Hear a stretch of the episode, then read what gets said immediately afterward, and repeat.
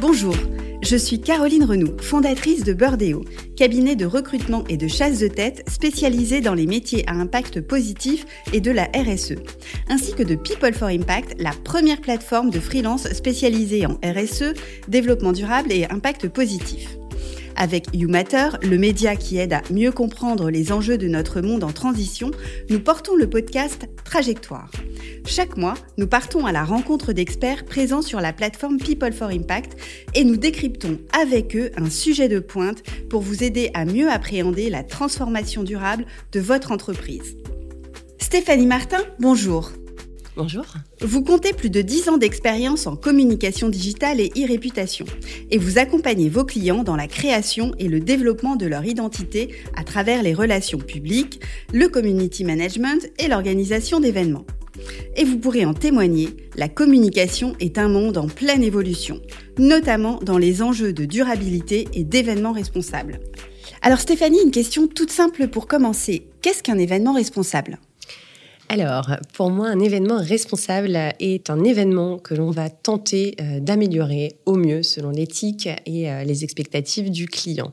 Il n'y a pas de trame particulière à suivre. Selon moi, l'idée est de proposer euh, une prestation sur mesure que l'on va adapter au mieux en proposant les solutions les plus adaptées et au client et à l'événement, en essayant de limiter au maximum l'impact en pré-événement, post-événement. Et quels sont les impacts majeurs sur lesquels on peut euh, facilement agir? Alors, l'impact le plus conséquent sur un événement euh, va concerner toujours tout ce qui va être euh, transport, que ce soit des participants, des organisateurs, du matériel.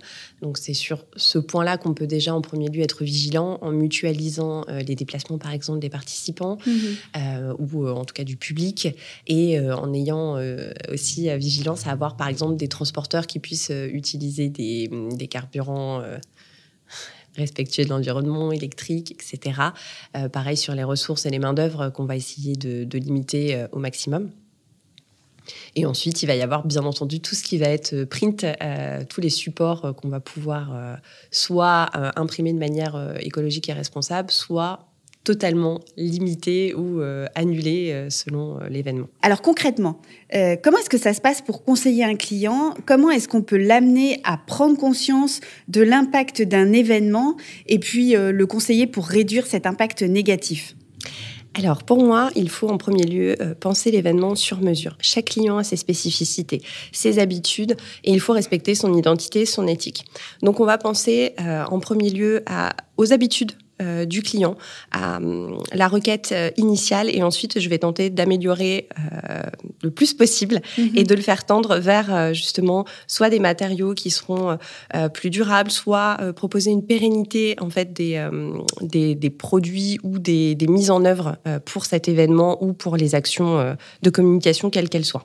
Une pérennité, c'est quoi? C'est du circulaire C'est euh, alors euh, quand je parle de pérennité, il peut s'agir par exemple euh, d'un slow motion qu'on va envisager de manière plus globale, de manière à pouvoir l'utiliser sur de nombreux événements. alors ça va être... slow motion, est-ce que vous pouvez nous expliquer ce que c'est? Slow motion, ça peut être une petite bande annonce, ça peut être une petite vidéo, peu importe en fait la matière. pareil quand il s'agit de kakemono par exemple, qui sont mhm. donc des, des, supports de communication visuelle qu'on va penser un dans un dans un matériau éco responsable, et en second lieu qu'on va essayer euh, de banaliser au maximum de manière à ce qu'il puisse être utilisé sur tous les événements possibles et inimaginables sur le plus long terme. Mais alors en termes de coût, est-ce que c'est plus cher de faire un événement euh, responsable? Alors en termes de coûts, ça s'équilibre souvent. Euh, il y a une partie effectivement qui est plus onéreuse puisque les matières recyclées et, et tout, tout, ce qui va avec l'encre et autres peuvent être en coût de production plus élevés. Cependant, comme on va justement tendre à essayer de les rentabiliser sur le long terme, du coup, l'impact euh, sera moins conséquent d'un point de vue budgétaire, mais ça se lisse euh, sur le long terme. D'accord. Et tout ce qui est recyclé, puisque euh, je sais qu'il y a quelques années, c'était vraiment pas très joli. Est-ce que maintenant on arrive à faire des choses qui sont aussi joli en termes d'encre, de papier, euh, de kakémono Alors aujourd'hui, on peut absolument tout faire euh, qui soit effectivement joli. tout existe.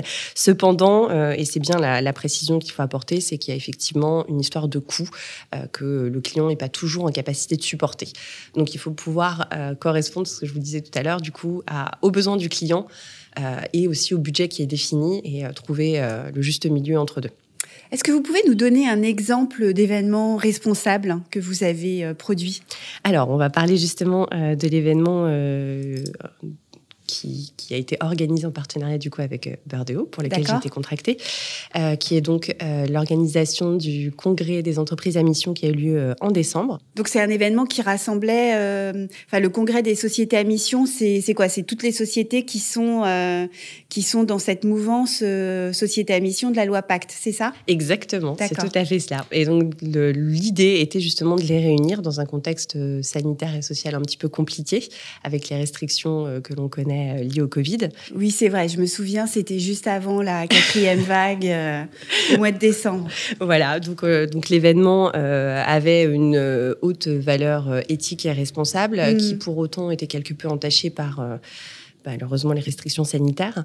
Euh, donc de ce fait, euh, il faut adapter chaque besoin euh, et trouver le juste équilibre. Donc effectivement, acheter des litres et des litres de gel hydroalcoolique rentre pas forcément dans une démarche de développement durable.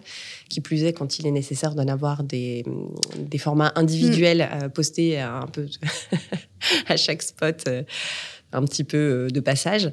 Euh, pour autant, euh, c'est une condition qu'on est obligé de respecter en fait pour pouvoir maintenir l'événement. Donc il faut trouver un juste équilibre. Voilà. De même pour tout ce qui est traiteur, les traiteurs avec lesquels j'ai l'habitude de travailler ont des engagements responsables sur tout ce qui est vaisselle et autres. Et pour autant, là, avec les restrictions liées au coronavirus, il est nécessaire d'avoir des portions individuelles avec des services spécifiques. Et donc, on est obligé de produire plus que ce que l'on aurait utilisé en temps normal sur un événement responsable.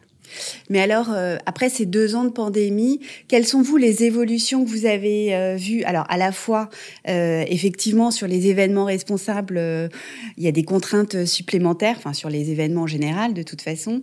mais est-ce que vous avez cette impression que la notion d'événement responsable a pris de l'ampleur? Alors l'événement responsable a, je pense, effectivement pris de l'ampleur dans la mesure où on a digitalisé énormément d'événements. Mhm. Donc, euh, mine de rien, il y a plus de 50% euh, de la pollution liée aux événements qui est liée au trajet euh, de transport, soit des organisateurs, soit des participants. Donc, ça effectivement diminue. cependant, il y a aussi les quelques événements qui sont maintenus qui, eux, du coup, doivent supporter comme je le disais, euh, de, nombreux, euh, de nombreuses problématiques qui engendrent de la pollution supplémentaire. Donc malheureusement, d'un point de vue durable, on n'est pas toujours très bon. Euh, le secteur a été considérablement impacté. Mm. Énormément d'événements ont été annulés, euh, voire totalement avortés d'ailleurs. Euh, j'en suis la première à en avoir suivi les affres. J'imagine, oui. Il y a beaucoup de sociétés qui, qui, qui, ne se sont pas relevées de, de, cette période. Il y a énormément de petites, de petites structures, ou même des plus grosses d'ailleurs, mm-hmm. que ce soit tant en termes de, de lieux, de prestataires, donc par exemple des imprimeurs, des traiteurs ou des agents d'hôtesses, d'autres et hôtesses, euh, qui bah, malheureusement euh, n'ont pas tenu euh, la crise, des photographes, voilà, plein de petits métiers indépendants qui malheureusement n'ont pas pu se relever puisque l'accompagnement de l'État n'a pas toujours été optimal pour toutes les professions. Je comprends. Et les, les, consommateurs, est-ce que vous avez vu une évolution des attentes? Enfin, surtout vous qui êtes sur le secteur depuis quand même de nombreuses années. Quelle est votre perception par rapport à ça? Alors, d'un point de vue euh, consommateur, ou en tout cas euh, entreprise euh, à volonté d'organiser des événements, il y a deux courants qui se démarquent. En premier lieu, ceux qui souhaitent revenir effectivement à l'état d'origine, à la sociabilisation des événements, donc créer du contact et du lien humain. Mhm. Et en second lieu, il y a ceux qui ont pris le parti de tout digitaliser, puisque, comme on le disait tout à l'heure, c'est vrai que pour une question de coût et d'organisation, c'est quand même bien plus efficient. Mhm. Euh, donc on a effectivement les deux problématiques. Euh, maintenant, tout dépend aussi des restrictions auxquelles euh, on est on est contraint. J'ai récemment, par exemple, organisé un événement qui normalement devait ou doit accueillir plus de centaine de personnes et qui a été restreint à 12 personnes. Pour l'orateur hein, qui ah doit se présenter devant 12 personnes en lieu et place d'une centaine, ça change pas mal de choses. Voilà, mhm. ça, change aussi au niveau également tant de l'organisation, mais aussi des personnes présentes euh, sur site et qui, eux, sont censés animer normalement devant des foules complètes. Je comprends. Euh, et alors, le, numérique, les événements numériques se sont euh, beaucoup développés. Aujourd'hui, on parle, aussi beaucoup de la hum, pollution numérique.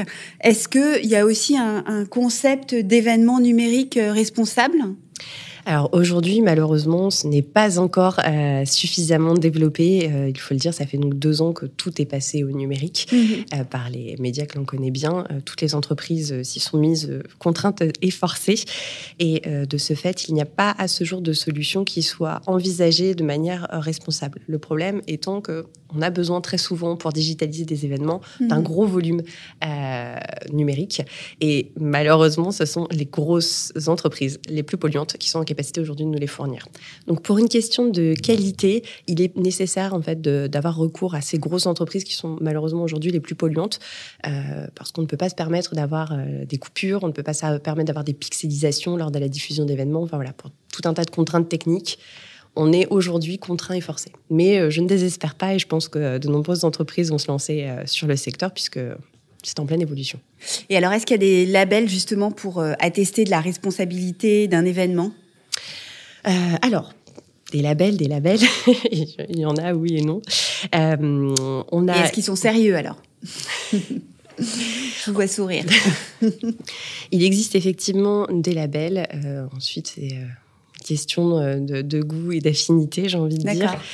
pour ma part, je, comme je le disais tout à l'heure, je pense qu'il faut nécessairement faire du sur-mesure et donc adapter aux besoins de mhm. chaque client. Il y a des réglementations, effectivement, il y a des labels. Maintenant, tout le monde ne rentre pas dans le cadre et, euh, surtout, c'est assez restrictif ou en tout cas très généraliste. D'accord. Pour ma part, je pense que c'est une bonne trame euh, pour des, des, néophytes qui souhaiteraient euh, démarrer ou en tout cas avoir quelques notions. Je pense que quand on est déjà dans le secteur depuis un petit moment et en tout cas qu'on a l'habitude de jongler avec les différentes contraintes, mhm. on peut on peut plus ou moins s'en passer et aller bien plus loin en fait. Ouais, l'idée c'est vraiment d'être euh, pragmatique alors. Exactement. Encore une fois, il faut respecter systématiquement les contraintes euh, de l'entreprise, son éthique, ses valeurs, et en fait adapter au mieux. Et malheureusement, sur une trame commune et générale, c'est difficile. Je comprends. Euh, et alors, euh, il y, a, cette loi euh, AGEC donc, qui lutte contre le tout jetable. Il y a la loi climat et résilience qui renforce la lutte contre le greenwashing. Est-ce que ça nécessite des adaptations, ces différentes réglementations pour l'événementiel? Alors, ça nécessite, euh, oui et non, des adaptations. La plupart des prestataires avec lesquels, pour ma part, je travaille, euh, sont respectueux en fait de la législation et vont au-delà en fait de ce qui est imposé par euh, par la loi. Donc, quelque part, pour ma part, c'est une préoccupation qui ne m'incombe pas nécessairement puisque je travaille avec des partenaires qui, eux, euh, sont soucieux. Maintenant, effectivement, comme je le disais tout à l'heure, parfois, euh, pour certains événements, on n'a pas nécessairement le choix du mm. traiteur ou le choix du prestataire X ou Y. Et donc, l'idée, ça va être euh, de les amener à avoir l'attitude la plus responsable dans la mesure de ce qui est possible de mettre en place.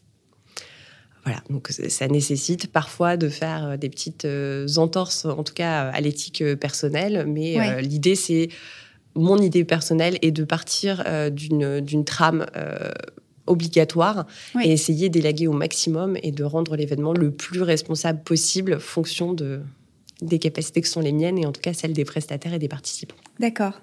Euh, et alors vous, vous avez 15 ans d'expérience sur le métier. Est-ce que vous avez vu les choses évoluer vis-à-vis de vos clients, puisqu'on a parlé des consommateurs, mais, mais, mais, vos clients en termes d'enjeux de communication, d'événements responsables, est-ce que vous avez l'impression qu'ils se questionnent davantage? Alors, en effet, il y a une double tendance. Euh, il y a en premier lieu, comme on le disait tout à l'heure, un petit peu cette histoire de euh, cette idée de greenwashing. Il y a énormément de structures qui s'engagent euh, dans des événements plus responsables, en tout cas des communications plus responsables, parce que c'est tendance et parce qu'aujourd'hui, ça leur permet de s'acheter une, certaine éthique. Donc, vous voyez quand même une recrudescence du greenwashing sur le sujet, si je comprends bien? Tout à fait. Maintenant, euh, on voit dans tous les secteurs. Hein, on voit dans tous les secteurs. Voilà, c'est pas isolé. Euh, cependant, je pense que c'est déjà euh, malgré tout une pierre à l'édifice. Ça nous aide à avancer dans un sens commun, amélioratif. Donc c'est malgré tout une bonne chose. Et après, il y a énormément de structures et d'entreprises qui, elles, prennent en considération euh, les choses et qui les prennent à cœur, euh, et pour qui c'est un sujet au cœur de l'entreprise qui est non négociable. Et ça, ça fait vraiment plaisir. Voilà, il y a des considérations qui aujourd'hui se font qui n'étaient pas au début de ma carrière. Et alors aujourd'hui, on arrive, on espère, on croise les doigts en post-crise sanitaire. Euh, on sent aussi que le sujet prend de l'ampleur. À votre avis, quel est euh, l'avenir du secteur de l'événementiel euh, dans les années à venir? Alors l'avenir du secteur de l'événementiel, je le souhaite toujours en présentiel, oui. puisque la digitalisation a permis effectivement une accessibilité conséquente à bon nombre de personnes, soit parce que pour des questions de de trajet, par des questions de hum, sociabilisation euh, qui sont parfois difficiles pour certains, ou pour des histoires de mobilité aussi. Euh, ça permet donc à un plus grand nombre de personnes d'accéder aux événements. Donc ça, c'est une bonne chose. C'est plus inclusif, en fait. Tout à fait. D'accord. Euh. C'est une manière de penser les événements qui est beaucoup plus inclusive. cependant, le lien humain reste nécessaire et c'est mhm. ainsi que, de toute façon, on aime aussi concevoir des événements. Hein. L'idée de se retrouver tous ensemble. Maintenant, j'espère qu'on pourra tendre vers euh, une mutualisation des événements ou des ressources et qui permettent de limiter et d'indiguer encore plus euh, la production de déchets, en tout cas de l'utilisation des ressources. Euh, essayer de penser intelligemment et travailler de façon communautaire, ce serait, à mon sens, un bon développement possible. Et alors Stéphanie, en ce moment on est en plein JO d'hiver à Pékin. Qu'est-ce que vous pensez de ces JO en termes d'organisation événementielle responsable, je le mets entre guillemets. Et euh, je, veux, bien aussi que vous nous touchiez un mot sur euh, l'organisation des JO qui vont se tenir à, à Paris et dont euh, j'imagine on commence à parler dans votre milieu. Alors pour ce qui est de l'organisation des JO en cours, je trouve malheureusement, c'est mon avis personnel, que l'impact écologique est bien trop conséquent au regard de donc là, vous parlez de Pékin. De Pékin, tout à fait. Bon, je crois que là, euh, tout le monde est assez d'accord sur le sujet. C'est une hérésie, euh, voilà. Après, euh, c'est. Quand, quand est-ce qu'il y a, pardon, des Jeux Olympiques de Paris? Je mhm. pense que, pour moi, on est sur on est sur un sujet qui est totalement nébuleux dans la mesure où aujourd'hui 90% de mes confrères ont du mal à se relever en fait de cette crise du coronavirus qui les empêchait de travailler, que la visibilité qu'on peut avoir aujourd'hui sur l'organisation de nos propres événements à, six mois est complètement flou. Euh, on n'a on a aucune, euh, aucune capacité de prévoir quoi que ce soit, euh, ni nos chiffres d'affaires, ni nos organisations hmm. d'événements sur le plus ou moins long terme, que ce soit d'un point de vue support de l'État, des assurances ou autres. C'est pareil, on, est toujours dans un flou, dans un vide juridique absolu où chacun, quelque part, essaye de tenir la tête de l'eau comme il le peut. donc, pour moi, envisager un, si gros événement euh, me semble complètement ubuesque. D'accord. Et de l'envisager de façon responsable, qui plus est l'envisager de façon responsable. Aujourd'hui, en l'état actuel des choses, oui, ça me semble très compliqué. D'accord. Pourtant, on voit beaucoup de communication sur le fait que ce sera des jeux euh, très verts. j'ai hâte de et inclusifs. J'ai hâte de voir ça. Je, serais ravie d'être d'être encore là pour euh, pour pouvoir en juger. Bah écoutez, je vous remercie Stéphanie, c'était euh, passionnant. Et puis bah surtout, je vous souhaite d'organiser encore plein d'événements en présentiel et en distanciel responsables. Merci beaucoup. Merci pour votre écoute. J'espère que l'épisode vous a plu et je suis heureuse d'avoir passé ce temps avec vous. Si vous cherchez la retranscription de ce podcast et tous les liens de référence, vous pouvez le retrouver sur le site de People for Impact, P-E-O-P-L-E 4 I-M-P-A-C-T, et de YouMatter, Y-O-U-M-A-T-E-R. Dernière petite chose, cet épisode vous a plu? N'hésitez pas à le partager sur vos réseaux sociaux ainsi qu'à vos proches. Faisons grandir la communauté d'acteurs engagés ensemble. Vous pouvez aussi le noter sur votre plateforme d'écoute préférée, ainsi que retrouver l'intégralité des épisodes sur youmatter.world, ainsi que sur peopleforimpact.com. Un grand merci de m'avoir écouté jusqu'ici et retrouvons-nous très bientôt pour le prochain épisode.